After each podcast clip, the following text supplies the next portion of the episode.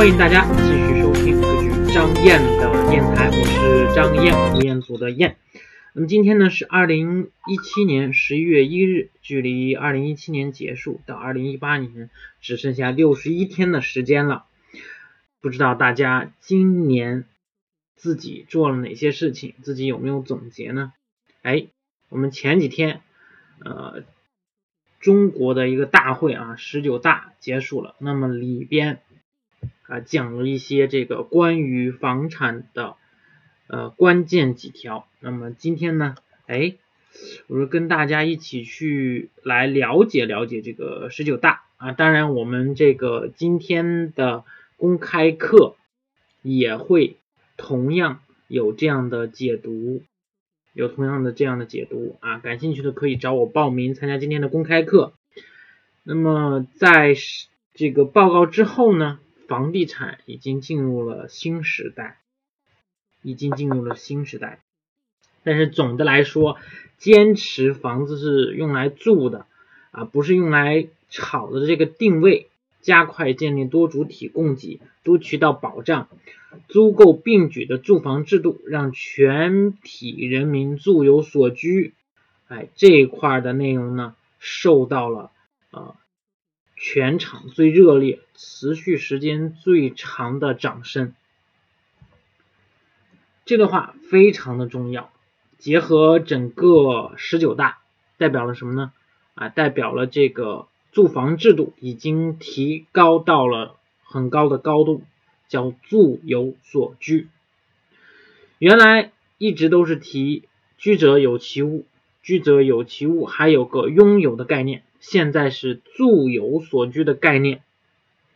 呃，两个的基本概念就不一样了啊！这里边把这个居者有其屋拥有的概念变成为住有所居的概念啊，也就是说，其实呃，住有所居已经是可以说是租，可以说是住，对吧？是两种的啊，租购并举的，还有多渠道保障的，还有多主体供给的。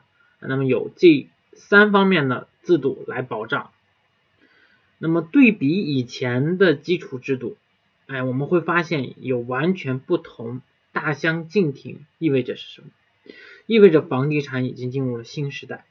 新时代的主要标志，那么在十九大报告上说的非常的清楚。第一，增长速度已经不是主要发展目标了。第二，投资让位于消费。消费将引起到未来发展的基础作用。原先投资是基础作用，现在消费是基础作用。第三，生产将让位于服务，也就是说，我们的新产业会更多。第四，要素数量投入让位于科技创新。那么，在未来的整个中国的大基调啊，就是这四个。那么。最长的掌声标志着从此房地产正式进入了这个新时代啊。那么从现在开始一直到二零三五年，二零三五年，想想现在是三五年、十五年、十七年，还有十七年的时间，那么就是我们中国的第二个十五年，第二个十五年。那么这个就要达到社会主义现代化强国的这个目标，哎，现在的房地产是不同了，怎么解决房地产的这个问题也是不同了。那么至于我们是要买房子，还是要住房子，还是要租房子，哪个更合适，哪个更有更方便？我觉得这个就值得大家去思考了。那么其实大家对于生活需求在改变哈，一开始我们是对于基础的保障，现在升级为尊重跟成长，哎，到最后呢，呃，以及我们现在哎要追求美好幸福生活，现在的这个追求基本上是处于这个阶段啊，大部分啊，当然不是说绝对的全部，那么美好生活升级那就是尊重跟成长需求，现在有社交。有爱好，有旅游，有悠闲，哎，这些都是美好生活的基础保障啊。就比如说我们的一个产品吧，游学产品，两天之内刚一推出，全部爆满，所以我觉得这个真的是这个呃一些需求的变革和这个整个的呃我们的发展啊，以及这个很多人越来越。他的那个生活追求已经不限于物质条件了，已经上升到了这个精神条件了。就说举个例子吧，一个刚毕业的大学生，那么要基本需求应该是在这个刚开始是在城市里买一套房子，然后会升级，就是换大一点的房子，哎，那么最后呢，可能就是这个买一个豪宅，这叫居者有其屋，对吧？因为他是拥有了他的房子，但是现在不是了。现在呢，要回到他生活本身，保障就是衣食住行、学医养，就是吃的、穿的、住的、交通、学习、医疗，然后是升级。那么房子是不是他的这个问题不是很大，但是他能不能满足于这些？